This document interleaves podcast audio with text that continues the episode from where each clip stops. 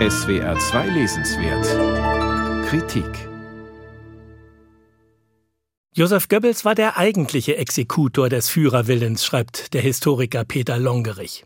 Goebbels war der engste Vertraute und politische Mitarbeiter, so größenwahnsinnig wie zutiefst ergeben. Und dennoch war er an den zentralen Entscheidungsprozessen nur am Rande beteiligt, analysiert der Historiker. So erfuhr Goebbels vom Überfall auf die Sowjetunion, den Hitler bereits seit Sommer 1940 plante, erst ein halbes Jahr später, ab März 1941. Goebbels Sportpalastrede vom 18. Februar 1943 markierte den Wendepunkt im Zweiten Weltkrieg. Im November 1942 war es zur Niederlage der deutschen Wehrmacht in Afrika gekommen. Im Winter 1942-43 kam es zur Katastrophe bei Stalingrad. Das Dritte Reich war endgültig in die Defensive geraten, schreibt Longerich. Zugleich verdichteten sich bis Ende 1942 die Hinweise auf den Massenmord an den Juden.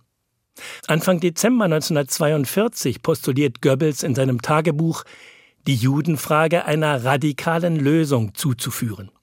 Die Hetzrede vom Februar 1943 im Berliner Sportpalast sollte dazu dienen, den Deutschen deutlich zu machen, dass sie längst Zeugen und Komplizen eines gigantischen Verbrechens geworden waren, verdeutlicht Longerich. Und Goebbels selbst war sich darüber im Klaren, dass eine Niederlage von Hitlers Reich auch das Ende seines eigenen Lebens bedeuten würde. Entweder oder, einen Mittelweg gab es in diesen Überlegungen nicht. Verzweifelter letzter totaler Krieg oder Untergang mit allen Konsequenzen und Abrechnung durch die Siegermächte. Dies war die Quintessenz von Goebbels Kampfrede zwei Jahre vor Kriegsende. Im ersten Kapitel erzählt Longerich auf rund 50 Seiten die Vorgeschichte von der Siegesstimmung im Sommer 1942 bis zur Winterkrise 1942-43, wie die Überschrift lautet. Im Hauptteil dokumentiert und kommentiert der Historiker auf knapp 80 Seiten Goebbels Rede, und zwar nach der Tonaufnahme, das heißt inklusive Zwischenrufen und Stimmungen aus dem Publikum.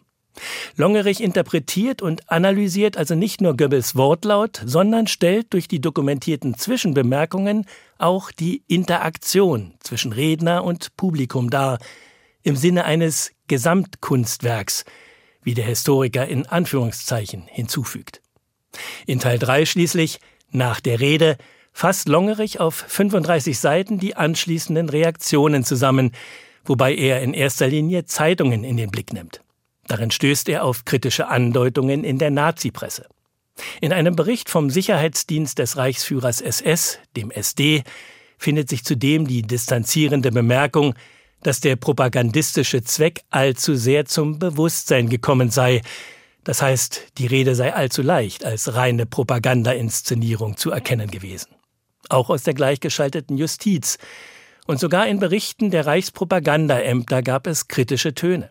Und die politischen Auswirkungen von Goebbels Rede in der Welt? Das Echo im Ausland?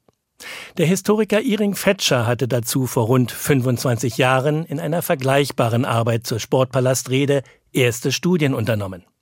Longerich hat sich weitere Forschungen dazu erspart und sich mit einem knappen Überblick und Zusammenfassungen begnügt.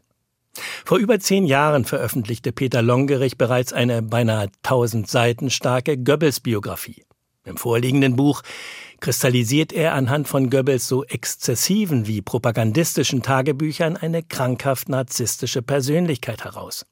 So größenwahnsinnig wie zutiefst abhängig von und gut vertraut mit Hitler blieb Goebbels dennoch in grundlegenden Entscheidungsprozessen eher eine Randfigur. Ein Widerspruch, der genauer analysiert werden könnte. Peter Longerich hat mit diesem schmalen Buch, pünktlich zum Jahrestag, eher ein Nebenprodukt seiner historischen Arbeit vorgelegt. Peter Longerich, die Sportpalastrede 1943, Goebbels und der totale Krieg, Siedler Verlag, 208 Seiten, 24 Euro.